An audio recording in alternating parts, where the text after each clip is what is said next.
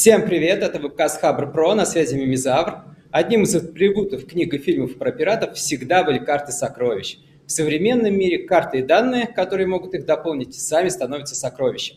В этом выпуске мы поговорим о геоданных и о том, как разработчики могут их использовать. Вместе с нашими гостями мы посмотрим типовые задачи, оптимальные инструменты и узнаем, чем этот тип данных отличается от остальных. Завесу тайнами над геоданными нам приоткроет Елена Гоголева, начальник управления аналитических исследований и инновационных технологий Промсвязьбанка. Елена, привет. Привет. И Мария Сакиркина, продуктовый аналитик Тугис. Мария, привет. Всем привет. Мы в прямом эфире, к нам можно присоединиться в комментариях и задать свой вопрос. Запись будет доступна на основных подкаст-площадках. Поехали. И первый вопрос. Елена, а где используются геоданные? А, ну, на самом деле, а, круг применения геоданных очень широкий. Во-первых, это телекомы, во-вторых, это банки, в-третьих, это, наверное, мне кажется, любое приложение, которое можно установить на мобильном устройстве, то есть компания, у которых есть свое мобильное приложение, может использовать геоданные, геоаналитику там в своей работе. Ну и в таких больших проектах, как, например, там градостроительство, да, появление новых транспортных узлов, а, везде чаще всего используется геоаналитика как современный инструмент, который помогает там более правильно определить местоположение чего-то. Мария, а ты что, чем можешь дополнить?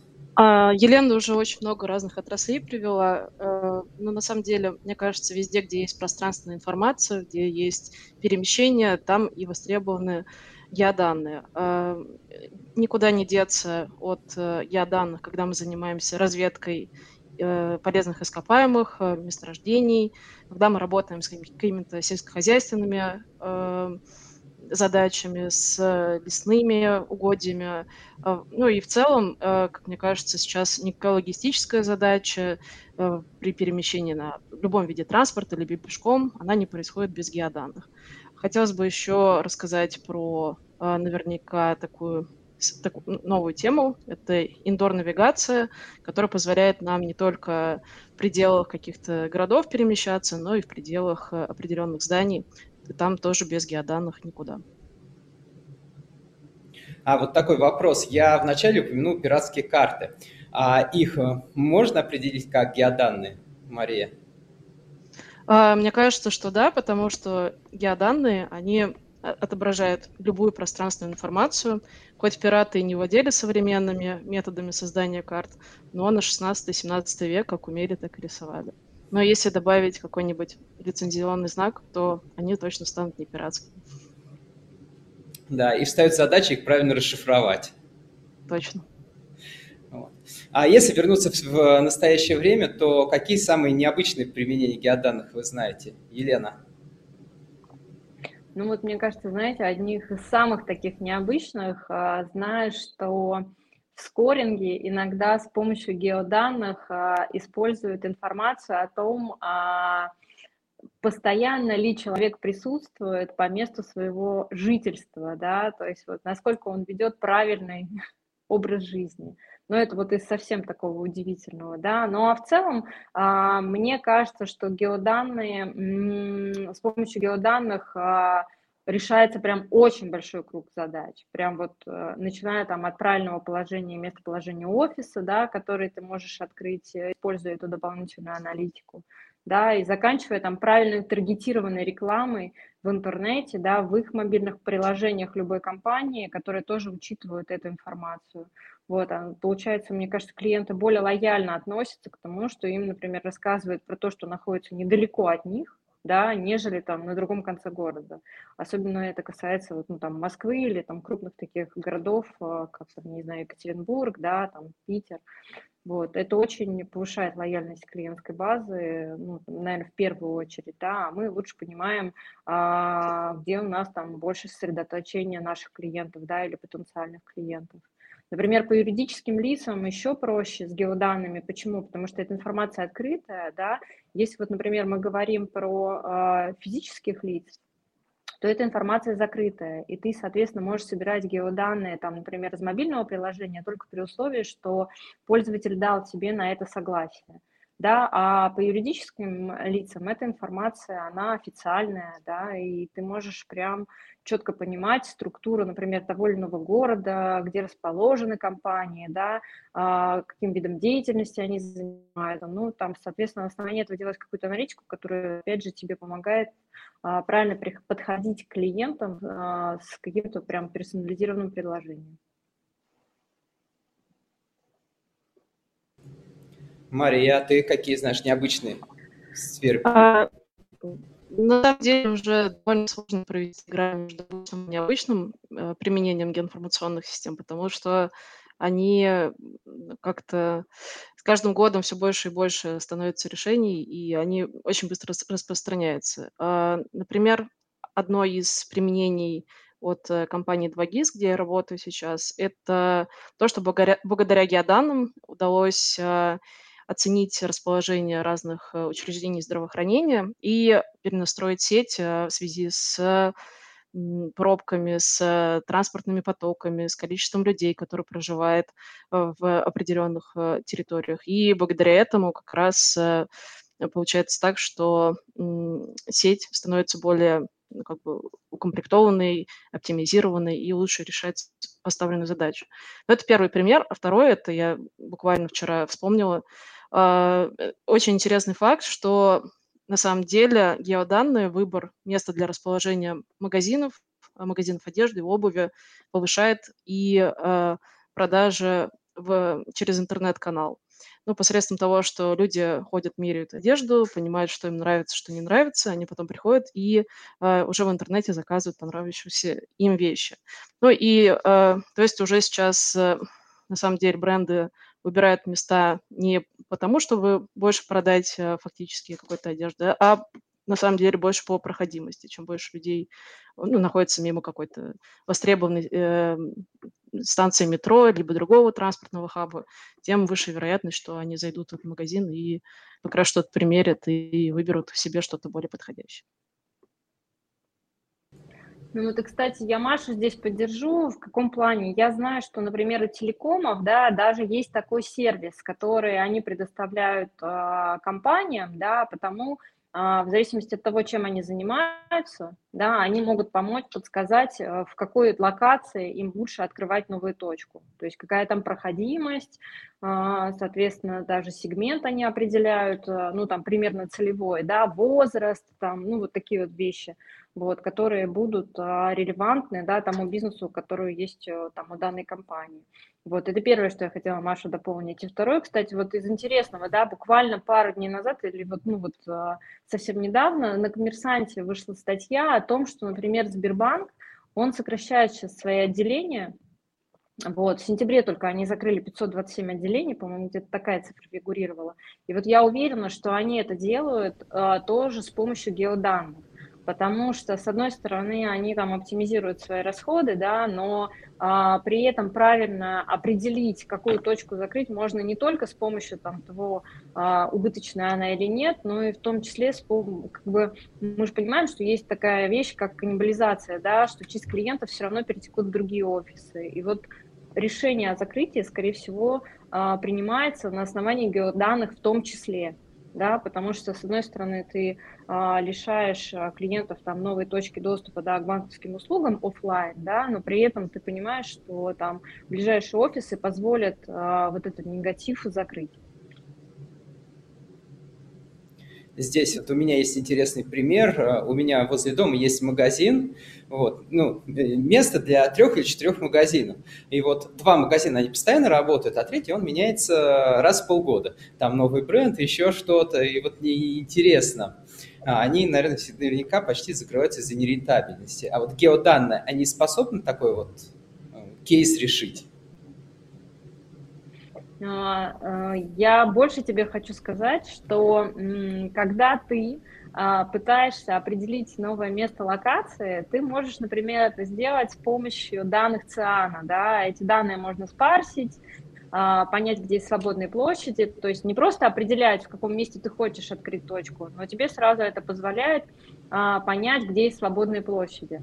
Вот, так вот, многие, а, знаю, что делают, да, кто вот конкретно геоданные, геоаналитикой занимается, вот в таких ну, уже промышленных масштабах, они учитывают и то, какое количество раз та или иная точка появляется э, в виде объявлений, да, вот с какой периодичностью на том же циане, да, то есть это говорит о том, что кто-то ее там занимает, через какое-то время у них не получается бизнес, вот, они с этой точки съезжают, вот, ну, то есть это опять же как дополнительный такой признак, да, который поможет тебе понять, насколько э, место хорошее, да, для развития того или иного бизнеса.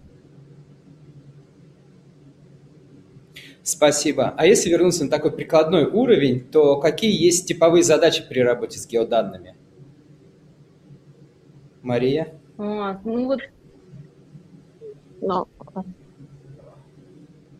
в общем, как мне кажется, что э, задачи все по работе с геоданными можно разделить на три части. Первая часть – это Э, получение геоданных любой ценой, но не всегда любой, лучше это делать э, в каких-то законных рамках, э, ее обработкой, приведением к виду, доступному для визуализации, и настройка визуализации является очень важным отдельным направлением, потому что в зависимости от того, как вы карту оформите, это произведет нужный эффект на читателя. А, также никуда без аналитических инструментов. Они могут быть, в принципе, как простые, так и более сложные, начиная с простых э, инструментов по анализу близости, размещения соседей, конкурентов э, и прочего, так и заканчивая какими-нибудь сложными моделями машинного обучения. То есть развернуться есть где всегда, и геоданные – это такой э, хороший, э, полноценный ресурс для улучшения качества решений по, э, по разным вообще э, темам, начиная от продаж э, в разных магазинах и заканчивая какими-то гуманитарными целями.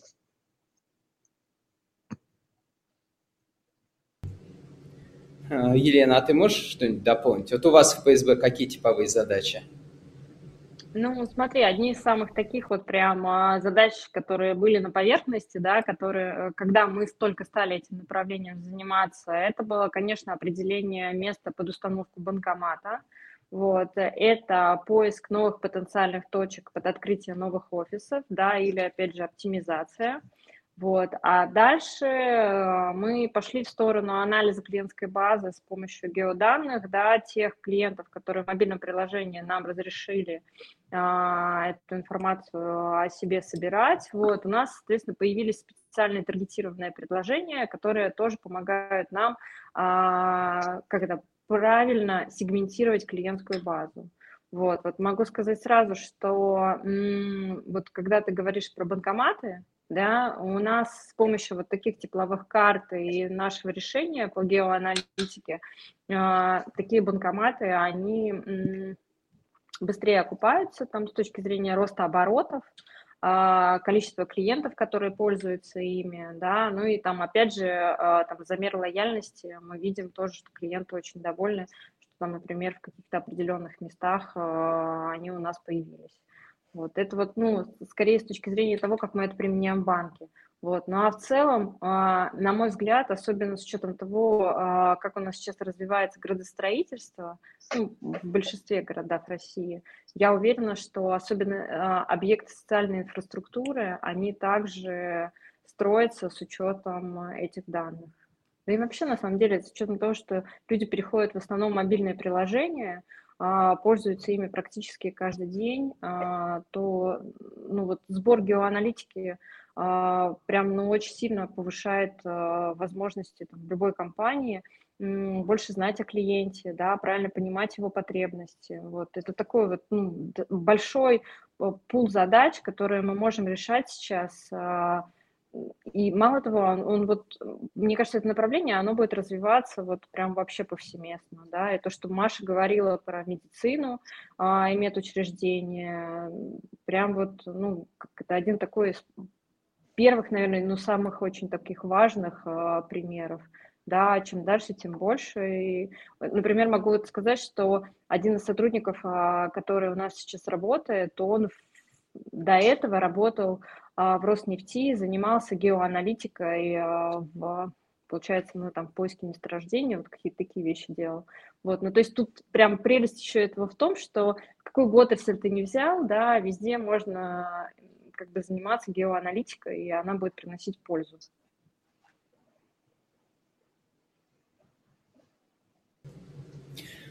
То есть, если где-то вот отменили ваш любимый троллейбус, трамвай, то с большой долей вероятности можно сказать, что это как раз э, по результат обработки геоданных, да? Ну, наверное, не везде, да. Если, а, например, пассажиры этого не заметили, то это сто процентов с использованием геоданных. Как-то так. Понятно. Например, такого был год назад в Москве, э, центре и на юге. Тогда, да, тоже применяли геоданные для изменения маршрутов. Не везде это встретили с распростертыми объятиями, но сам факт анализа присутствовал. А в Москве же, по-моему, года 3-4 назад а, было мощное перестроение всей инфраструктуры. Тогда еще по этому поводу было много сообщений, лестных и нелестных, когда там радиальные маршруты вводили. Вот это uh-huh. все то есть э, там вот 100%, и, по-моему, они сами из ДИТа говорили, что они как раз это основывают на геоданных. Да, было общение да, с коллегами я... тоже из ДИТа. Они как раз занимались оценкой пассажиропотоков, каких-то потенциальных пассажиропотоков, связанных э, со строительством новых э, разной новой инфраструктуры и жилых строений в том числе. Я знаю, что МЦК, в том числе, когда про, ну вот, э, планировались вот эти узлы транспортные, да, и станции МЦК, то же самое. Очень активно использовали геоаналитику для того, чтобы понять, э, где оптимально э, поставить там очередную станцию, встроить да, то есть вот и тут, ну, опять же, да, а, важный момент какой, что мы говорим про скорее такое, ну, вот в данной ситуации мы говорим, когда вот это касается а, инфраструктурных объектов, градостроительства, да, тут в основном всегда используются безличные данные. Вот, э, просто вот понять основные потоки, да, их перемещение, вот, но, на мой взгляд, прям польза колоссальная.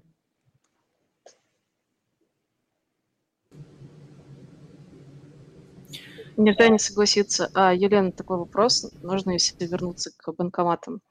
Использовали ли вы какую-то разновременную информацию и изменения именно геоданных, может быть, окружения, там, количество населения, еще чего-то со временем? То есть как э, изменение каких-то ну, как быть, параметров извне, связанных с географией, могло повлиять на количество транзакций. Ну, не знаю, почему вы там э, продуктивность банкомата вычисляете.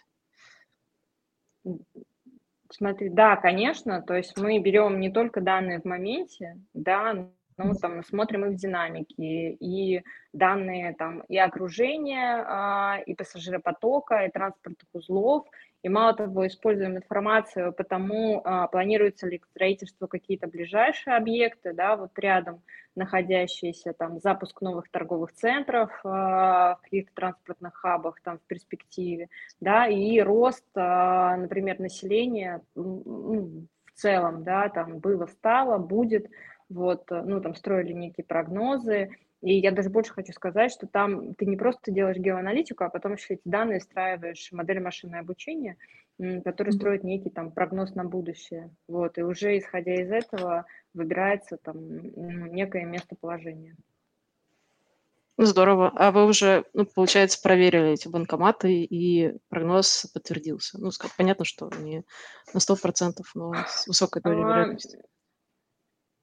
Но смотри, тут получается так, что такая а, модель, а, понятно, работает на большом объеме данных, и важно что а, понимать, что, например, если у тебя маленький город, где там небольшое количество домов и есть одна центральная улица, то, наверное, не стоит использовать какие-то сложные алгоритмы для того, чтобы понять, где там лучше поставить новый банкомат, да. Но когда вот мы говорим про города-миллионники, да, там Москва, Питер, там Екатеринбург, Новосибирск, вот такие вот крупные города, и банкоматов уже много, и у, много, у многих банков они уже стоят рядом, всегда возникает вопрос, где же, где же нам поставить еще один.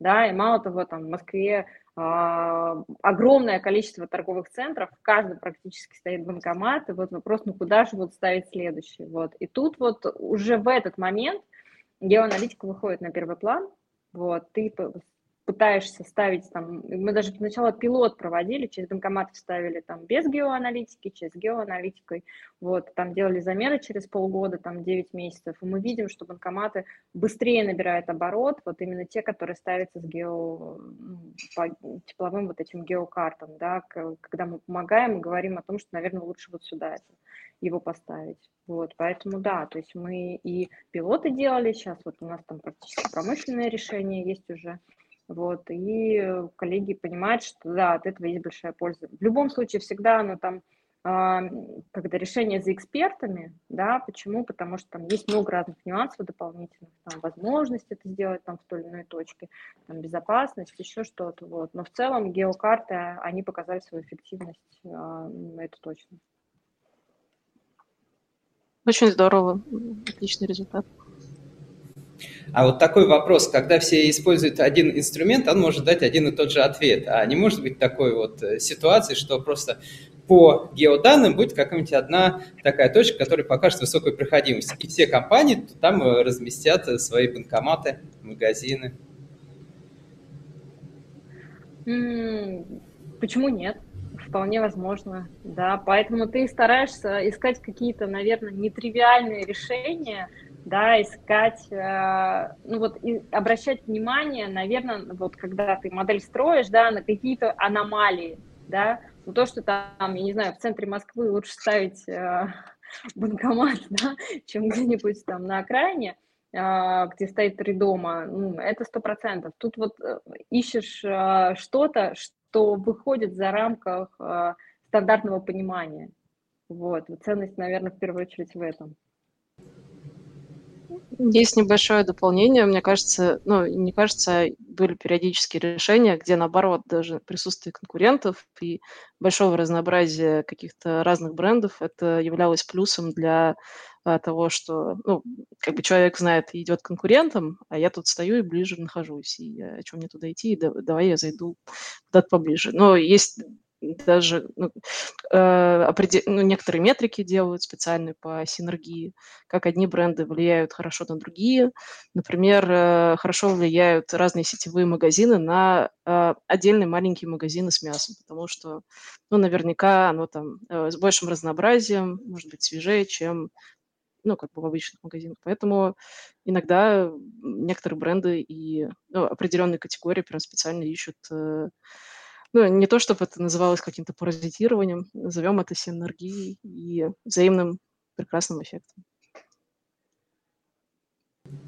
Да, но это скорее вот уже про, получается, пассажиропоток. Ты же понимаешь, что тебе важно а, искать какие-то центры притяжения, да, и вот получается, что, например, другие компании, они также этими центрами притяжения могут быть. Вот, поэтому тут я вот Машу вообще поддержу полностью да, так и есть. А вот если тоже посмотреть работу с геоданными, то какие здесь могут быть ограничения в работе с ними?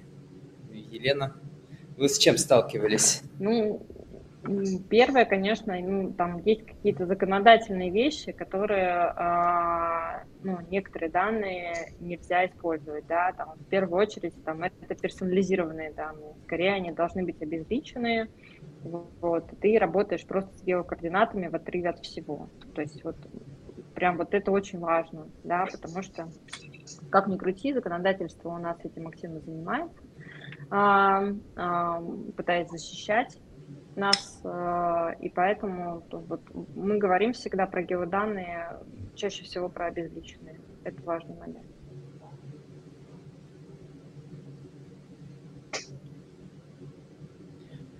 Мария, а ты в своей работе с чем сталкивалась? А, ну, как и Елена, я также сталкивалась с тем, что когда данные чересчур безличные, на них уже никакую аналитику невозможно построить.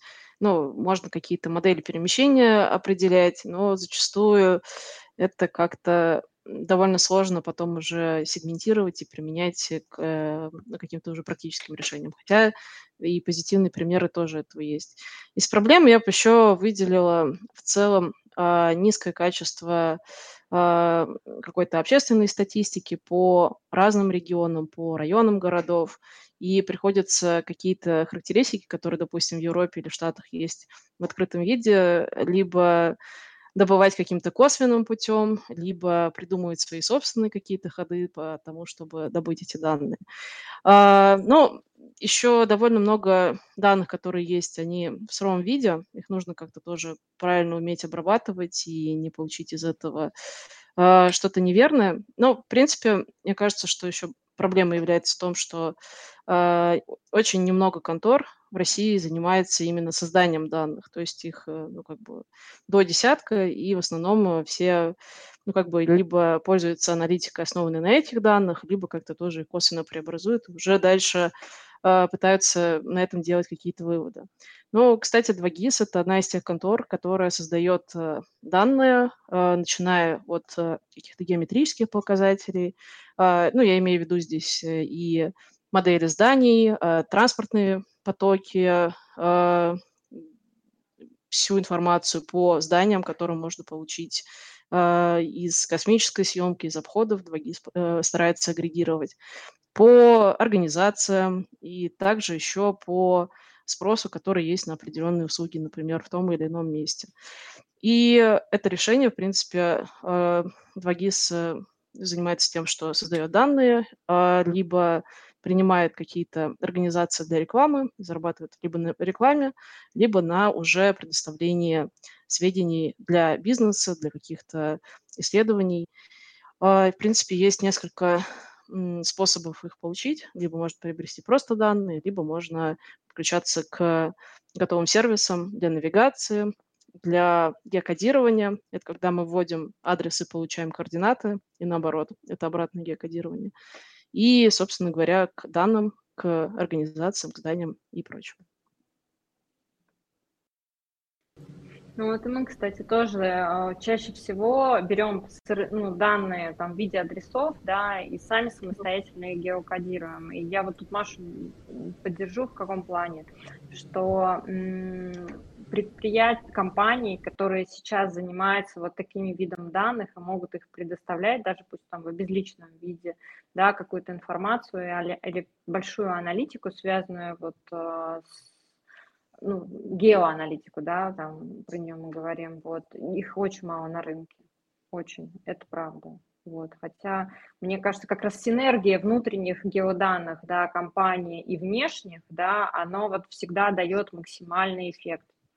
Вот, потому что только на внутренних данных строить что-то сложно, только на внешних данных э, ну, то, также э, сложно строить. Вот, а синергия, она порой прям вот такие интересные результаты дает, что ты прям думаешь, ах, очень здорово.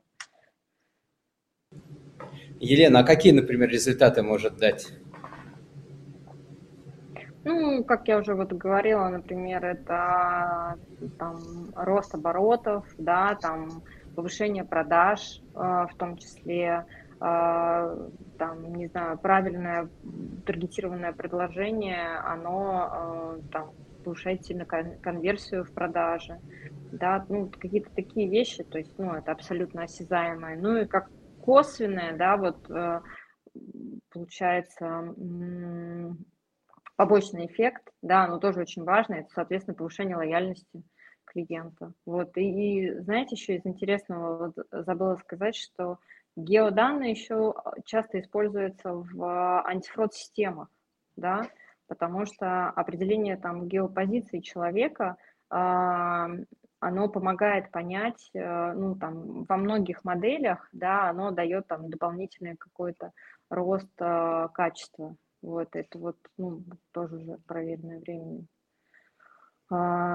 Такой факт, вот, поэтому, соответственно, там сокращение каких-то мошеннических операций, в том числе, вот, как там до признак геоданных. Мария, а ты вот упомянула, что в Европе, в США там можно получить доступ к открытым данным. к геоданным, так? Но они не всегда открыты, но зачастую они структурированы, и их можно приобрести, в том числе и иностранцам, за определенную сумму. Либо они действительно в некоторых государствах э, ну, являются общедоступной информацией, потому что создаются на налоги Э, граждан, которые оплачивают эту работу.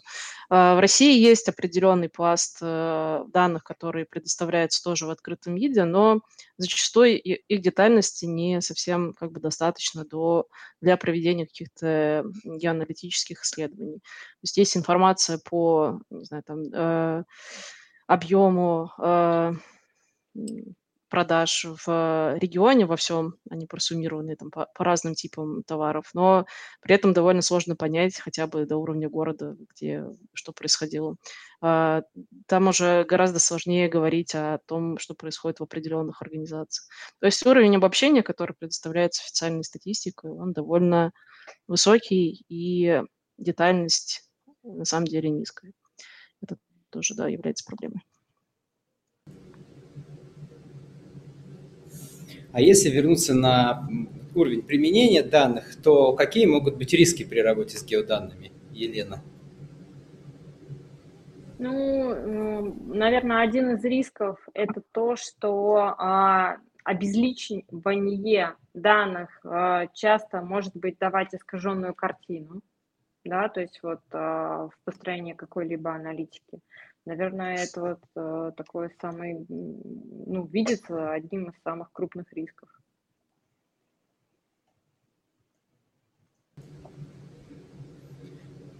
Мария, а ты какие риски видишь? Ну, как мне кажется, Елена совершенно верно ответила про э, то, что э, разный уровень обобщения может привести, ну, если он сильно высокий, то можно прийти не совсем к верному результату. Но я бы сюда добавила и э, риски как для тех компаний, которые сами создают данные, то есть им надо, чтобы их э, геоданные, если они, допустим, в каком-то полуоткрытом доступе находятся, чтобы они остались собственностью компании, чтобы информация личная о пользователях, э, если вдруг они ее хранят, не стала достоянием общественности. Ну и хотелось бы тоже какие-то более именно географические проблемы перечислить. Например, э, начиная с того, что может быть разная пространственная привязка у данных, а вы там э, делаете какой-то анализ, пересекаете эти данные, накладываете друг на друга и получаете какое-то число. Или площадь считаете не в той проекции. И, к сожалению, эти, э, ну, такой учет мелочей с одной, э, с, одной стороны влечет э, колоссальные проблемы и неверные расчеты в будущем. То есть здесь важно все, и э, как бы и сама как тематическая нагрузка, то есть и получение информации от э, поставщиков, их правильная обработка, так и уже учет и уважение к именно к географической составляющей. Э, топологическая неполнота данных может быть. Э, ну, топология, допустим, у нас есть лес, есть э, вода и они, эти данные, там, два полигона могут накладываться. И если мы э, как бы это вовремя не заметим, то мы можем там неправильную площадь э, лесов посчитать. Ну, это совсем такой простой пример. Ну, то есть здесь как бы и качество, и достоверность данных, и наверняка их актуальность, потому что, допустим, создавать какие-то прогнозы на данных десятилетней давности особенно для экономических компаний, это ну, приведет не совсем верным результатом. То есть рисков на самом деле очень много, и они не всегда э, могут быть на поверхности, но э, как-то учитывать, знать о них и понимать, что они где-то могут быть, и пристально к, э, к геоданным относиться обязательно нужно. Да, я вот, кстати, Машу поддержу, да, в отношении именно качества, да, вот э, мне кажется, качество геокодирования – это вот, ну, основа основ, да, когда мы говорим про, да, геоаналитику, вот. Ну и вообще, на самом деле, сейчас а, все стали говорить о том, что вот с точки зрения, например, машинного обучения, да, если изначально все шли в историю, а давайте мы там на любых данных попробуем построить хоть какие-то модели, сейчас все уже там на первом этапе научились это делать, да, и качество данных, оно выходит как бы там, на первый план, да, потому что только с помощью а, именно качественных данных мы сейчас там можем повышать как-то качество, да, тех же предсказаний, вот, ну и в геоаналитике то же самое. Абсолютно точно. И вот у нас вопросы с комментариев. А, спрашивают, э, ведется ли э, аналитика а, геоданных по возрасту, этническим признакам?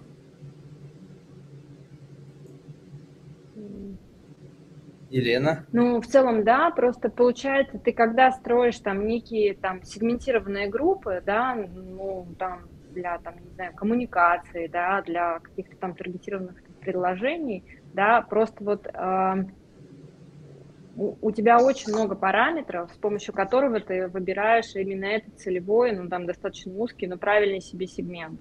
И там, конечно, есть и геоданные, и SOSDEM, да, и какие-то еще там дополнительные факторы.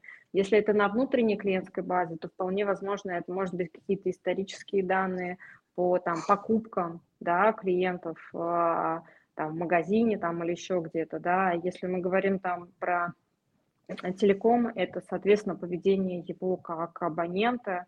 Вот, ну, то есть вот обычно сегменты используют много разных параметров, включая и там и SOSDEM, и гео.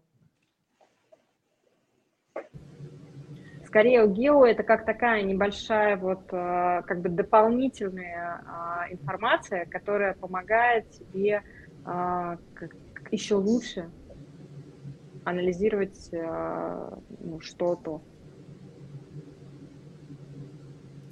То есть, как правило, такие данные, соцдем и около него, они где-то используются компаниями внутри для каких-то прикладных задач и как-то отдельно не выводятся, не используются, так? Думаю, да.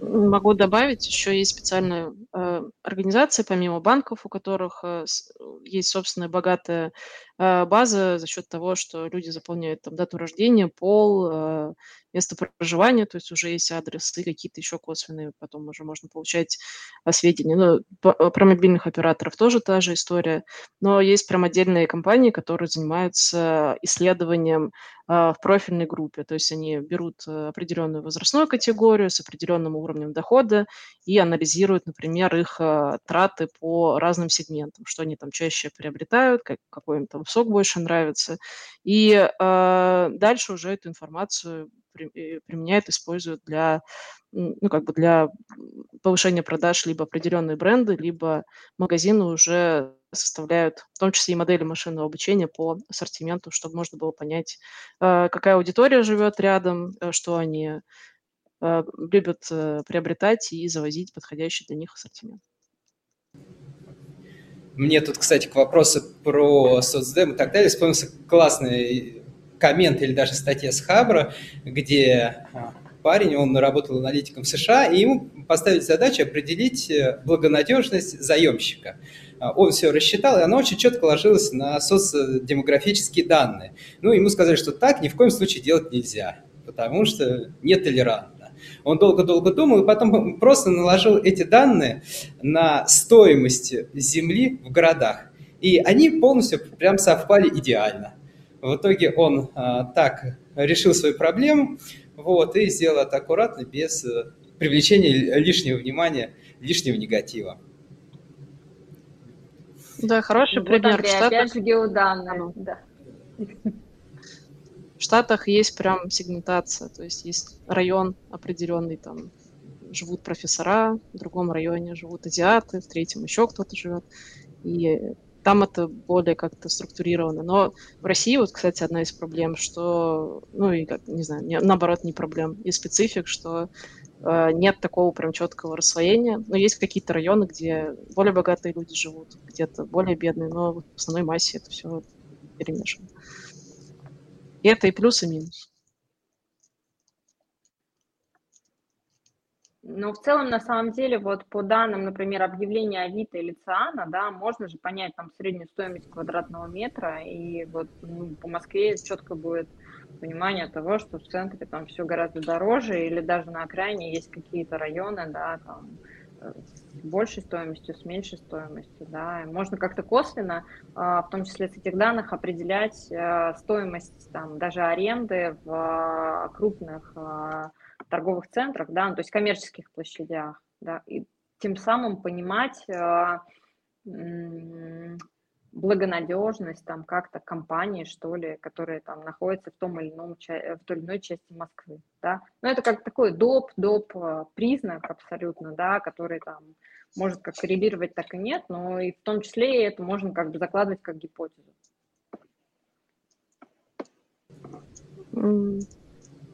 Да, абсолютно верно, потому что у нас нет каких-то открытых статистических данных по тому, сколько людей определенного дохода или какой-то национальности или еще чего-то живут э, в определенном месте. Просто в Штатах это все есть и все расписано, а у нас больше э, как бы пространство для творчества, именно для, мне кажется, машинного обучения в первую очередь.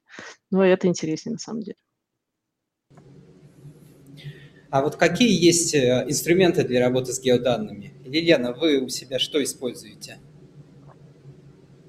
А, ну, вот смотрите, в основном, наверное, изначально мы начинали все с а, там геокодирования и а, хранения этих данных там на наших серверах, да, а впоследствии там в первую очередь мы использовали языкар, да, для того, чтобы отрисовывать карты с подложками там OpenStreetMap, ну, вот как-то вот так, да.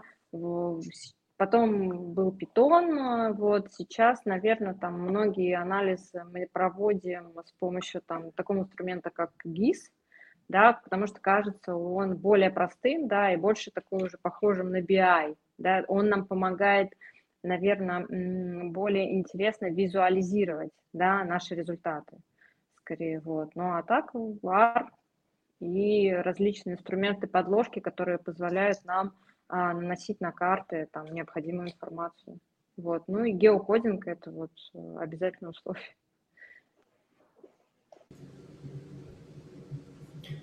Мария, а что ты используешь в своей работе? А, ну, у меня довольно тоже долгая история, уже больше 10 лет. Э, ГИС было все, были... Я бы подошла с, этой, э, с другой стороны. А, я бы подошла э, к тому, как мы будем использовать результаты нашей работы в дальнейшем. Потому что есть замечательные программы, такие как QGIS, например, есть а, питоновские библиотеки, которые хорошо позволяют проверить некоторые гипотезы, сделать какое-то локальное исследование. Но вот, к сожалению, когда идет уже речь о том, как это встроить уже работающее промышленное решение, начинаются некоторые проблемы, потому что э, те инструменты, которые есть в QGIS, они не всегда могут э, быть представлены, допустим, в том же питоновском виде или в виде каких-то других инструментов для автоматизации. Там уже используется несколько другой инструментарий.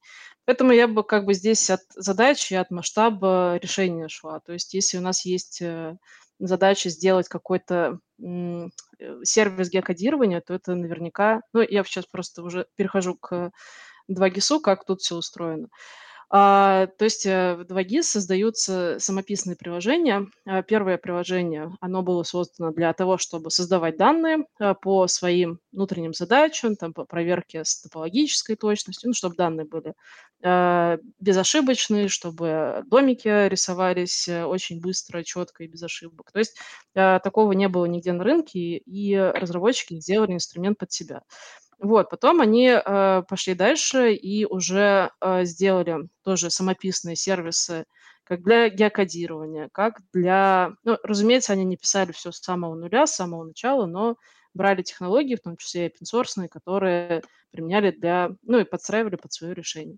Вот, и дальше, э, дальше больше. Вот, допустим, еще есть у 2GIS сервис для навигации, для того, чтобы строить маршруты, чтобы определять разные зоны доступности. Э, он основан в общих чертах э, с применением нейронных сетей, работает тоже довольно быстро, и для его создания тоже использовались свои собственные инструменты. То есть тут как-то больше уже ну, вот такой вот, если бы я выбирал какие-то инструменты сейчас, то для локальных исследований я бы выбрала либо Python, либо QGIS, либо есть какая-то, если коммерческая версия ArcGIS, то э, им бы что-то бы следовало, если это есть наличие. Но когда уже речь идет о промышленных больших сервисах, то там, к сожалению, ну, может, и к счастью, без разработки уже довольно сложно.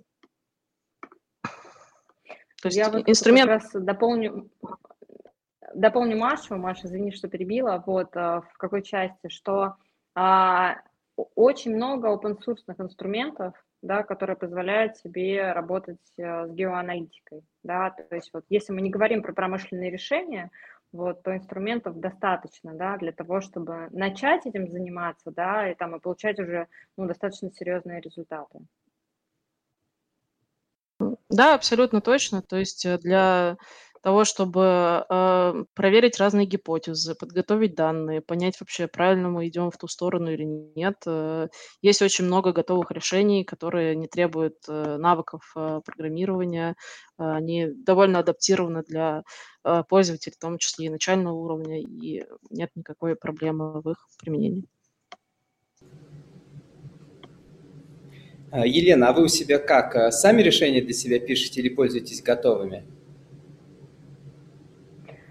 А, ну вот я рассказала про те инструменты, которые мы используем сейчас, да, а в основном пока у нас это выглядит как а, такая а, аналитика, да, которая помогает нам какие-то стратегические решения писать. Вот на текущий момент вот то, про что говорит Маша, то есть инструменты, которые мы запускаем там а, в пром, да, вот а, мы пока в них не сильно нуждаемся, да, ну, то есть нет пока у нас необходимости такие сервисы создавать, вот, поэтому QGIS, на мой взгляд, отличный инструмент, да, он простой для понимания, легкий в использовании, для этого, правда, не нужны какие-то серьезные навыки программирования, вот, помимо этого, ну, там, неплохо было бы а, работать с базами данных, да, на высоком уровне, вот, и э, там Python, R со встроенными библиотеками, которые позволяют нам а, делать какие-то там, я не знаю, такие небольшие проекты, быстро, правда, проверять э, различные гипотезы, там тоже это нам все в помощь.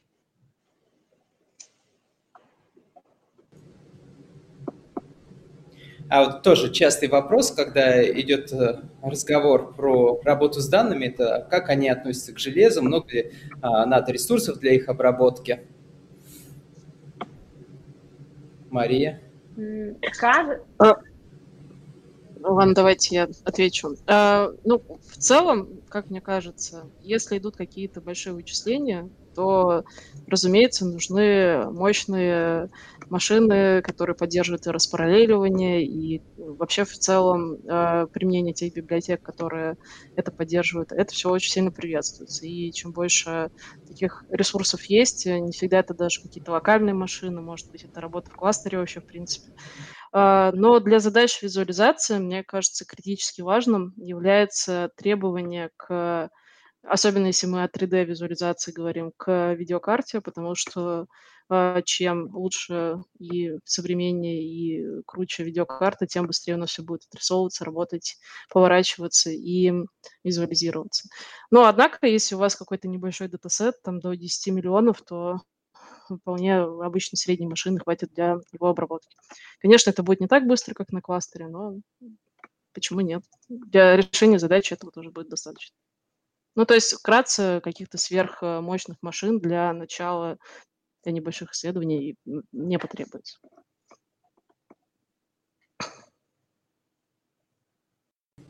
Андрей, мне вот даже добавить нечего. Тут вот я под, подписываюсь под каждым словом Маши. И у нас последний вопрос. А какое будущее у геоданных? Елена, как вы считаете? А, кажется, что будущее прям вот а, прекрасное, да. Почему? Потому что первое, а, практически любая отрасль а, имеет возможность а, работать с геоданными, да, то есть вот прям вот, я не знаю, банки телекома и заканчивая, правда, а, какими-то природными м, направлениями. А, данных становится все больше, значит, полет фантазии тоже может э, очень сильно у нас а, развиваться в этом плане. Вот, поэтому и больше приложений появляется, соответственно, сбор этих данных становится ну, достаточно таким простым а, и на этом можно много чего построить. Поэтому мне кажется, что будущее прям за геоаналитикой. Так, я согласна с Еленой, и э, мне кажется, что с каждым годом действительно э, там уже и телевизор, и холодильник, и все отдает геоданные, и как-то надо уметь это собрать, это как-то обработать, и тоже с каждым годом уже тоже не успеваешь за всеми новинками следить, потому что и способов становится больше, и как раз вот из возросших мощностей машин э, тоже можно уже и более сложные какие-то модели создавать, придумывать и обрабатывать это все. Ну и чем дальше, тем больше интереса к какому-то вот уже предельно точному 3D-моделированию, когда мы, э, образно говоря, знаем, где лежит каждый степлер там, в офисе, в организации, то есть э, и где он привязан в пространстве. То есть сейчас какие-то ну, новые проекты появляются в этой сфере. Потом мы практически не говорили про такую важную тему, как данные дистанционного зондирования. Это космические снимки, они могут быть разной подробности, разного разрешения. И для того, чтобы их обрабатывать, тоже э, создаются нейросети, которые совершенствуются с каждым годом. И э, тоже есть такая шутейка, что скоро картографы будут не нужны, потому что все данные будут собирать машины, и все будут знать, как их правильно оформить. Но я верю, что это еще далеко от э, правды, и нужно будет хотя бы создать методы и способы, как это все обрабатывать. На что и надеемся.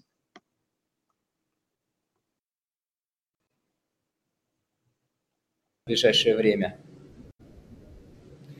Мария, а что именно ты ждешь от развития геоданных в ближайшее время? А, я жду всего, многого. То есть мне интересно и с трехмерными моделями работать, и с машинным обучением, и с космическими снимками. Ну и также было бы интересно совершенствовать э, обработку э, треков перемещения разных пользователей людей, потому что там тоже есть проблемы. Ну, не проблемы, а задачи, которые пока не решены. Будем так это называть. Елена, а вы что ждете?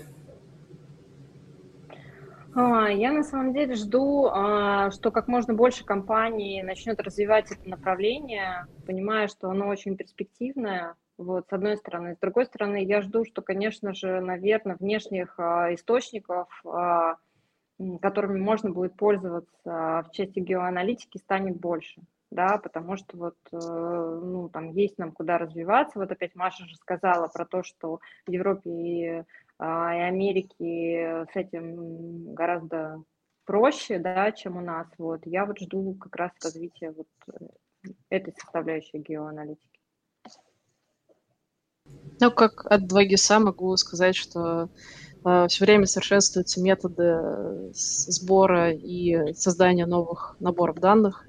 Тоже есть идеи, проекты, как это можно улучшить, как подготовить новые наборы. Поэтому следите за нами и э, будете узнавать обо всех новинках. А, Елена, Мария, спасибо огромное за интересную дискуссию и обсуждение. А, зрителям всем спасибо. Это был Хабр Про. Если вам интересна тема геоданных, то следите за блогом ПСБ на Хабре. А, ребята обещали раскрыть эту тему в серии статей. Оставайтесь на связи и получайте от разработки удовольствие. Всем хорошего дня. Пока-пока. До свидания.